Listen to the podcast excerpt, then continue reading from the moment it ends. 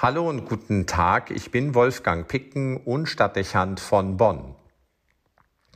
Heute wird weltweit der Festtag der heiligen Monika gefeiert.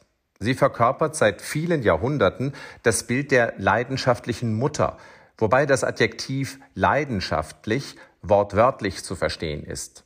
Monika ist mit vollem Engagement Mutter ihrer Kinder. Genau das aber ist es, was ihr Leiden schafft. Vieles von dem, was sie sich für das Leben ihrer Kinder wünscht, scheint sich nicht zu realisieren. Es schmerzt sie sehr, wenn ihre Kinder in Not geraten oder auf Abwägen sind.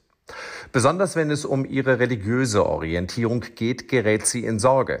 Sie geht ihren Kindern nach, ermahnt sie und versucht Einfluss zu nehmen.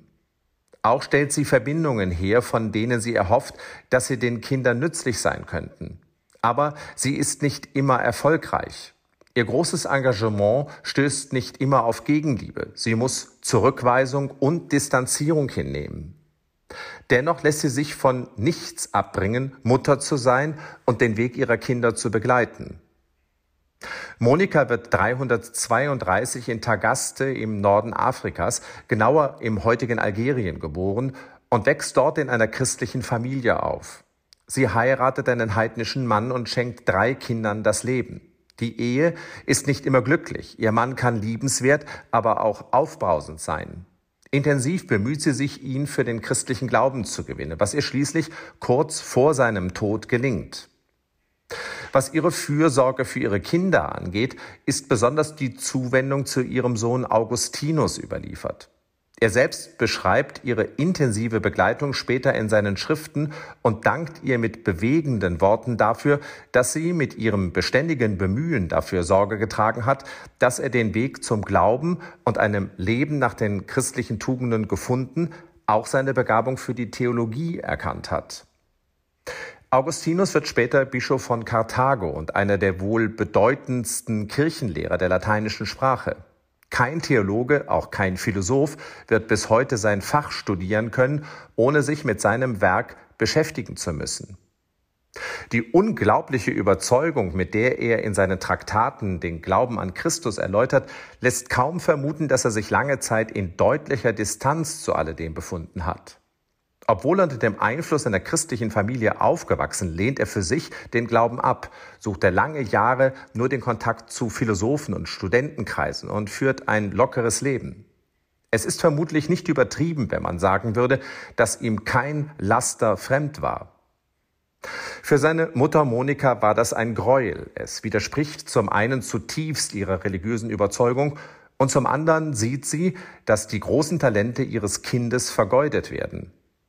Augustinus entzieht sich ihrem Zugriff und verlässt die Heimat. Eine Emanzipation und Distanzierung, die für Monika schwer zu verkraften ist. Es dauert nicht lange und sie zieht ihrem Sohn nach Mailand hinterher. Dort gelingt es ihr, Kontakt zwischen Bischof Ambrosius von Mailand und ihrem Sohn herzustellen. Es ist die entscheidende Weichenstellung im Leben des Augustinus. Sein Leben nimmt eine Wende und er wendet sich der Theologie zu und entscheidet sich zu einem Leben aus dem Geist Jesu. Überlieferungen und Legenden schildern, wie sehr das Leben der heiligen Monika von Gebeten und Tränen begleitet war. Immer wieder nimmt sie Zuflucht in die Verbindung mit Gott. Hier lässt sie ihre Verletzung und Erschöpfung, ihre Angst und Sorge und schöpft sie neue Kraft, auch Inspiration für das, was als nächstes zu tun ist. Zu keiner Zeit, so scheint es, gibt sie ihren Sohn auf, obwohl es genügend Anlass dafür gegeben hätte. Sie bleibt dieser Verbindung treu und ist sich sicher, dass sich das Gute in ihrem Sohn durchsetzen wird. Mit dieser Ausdauer und Leidensfähigkeit ist sie zum Vorbild geworden. Ob alles das, was sie tut, um die Verbindung zu Augustinus zu halten und ihn von einem christlichen Leben zu überzeugen, heute einer psychologischen oder pädagogischen Begutachtung standhalten würde, sei dahingestellt. Zweifelsfrei wird sie Fehler gemacht haben. Nicht ausgeschlossen, dass sie aus Ratlosigkeit und Erschöpfung, vielleicht gelegentlich auch aus Zorn übergriffig war und zu weit gegangen ist, sodass dem Sohn als Reflex nur der Rückzug blieb. Besonders aber ist, dass sie kein letztes Wort spricht, nicht den Kontakt abreißen lässt und ihr das Leben ihres Kindes nie gleichgültig wird. Auch lässt sie sich nicht davon abbringen, mit ihrem Sohn um den Glauben zu ringen. Wie schnell ermüdet das, auch und gerade heute, und wie leicht geschieht es, dass man gerade hier die Kinder ihrer Wege gehen lässt. Aber Monika ist davon überzeugt, dass die Welt des Glaubens nicht sekundär für das Glück ihrer Kinder ist. Vielmehr ist es für sie die zentrale Kraft. Nichts zählt mehr als das, wenn es um das geistliche Erbe geht. Damit wird ihre Person heute zur Provokation, denn sie fordert ein unnachlässiges Bemühen der Eltern um die christliche Erziehung und Prägung der Kinder.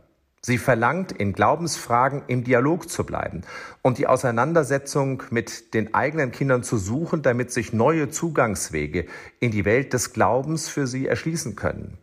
Die Haltung, die man sich schnell angewöhnt, wenn es um den Abstand der Kinder vom Glauben geht, nämlich, dass das heute ebenso ist, findet in der Gestalt der heiligen Monika ihren Widerspruch. Wenn man das Glück seiner Kinder will, dann ist und bleibt der Glaube an Christus dafür wesentlich. Schließlich ist die Biografie der Heiligen Ermutigung, dass am Ende eines möglichen Tals von Sorgen und Tränen, von mühevollen Argumenten sich doch die Liebe durchsetzen kann. Man darf nur den Mut nicht sinken lassen und sollte das Lieben und Beten nie einstellen. Wer bittet, der wird erhört und wer klopft, dem wird aufgetan. Wolfgang Picken für den Podcast Spitzen aus Kirche und Politik.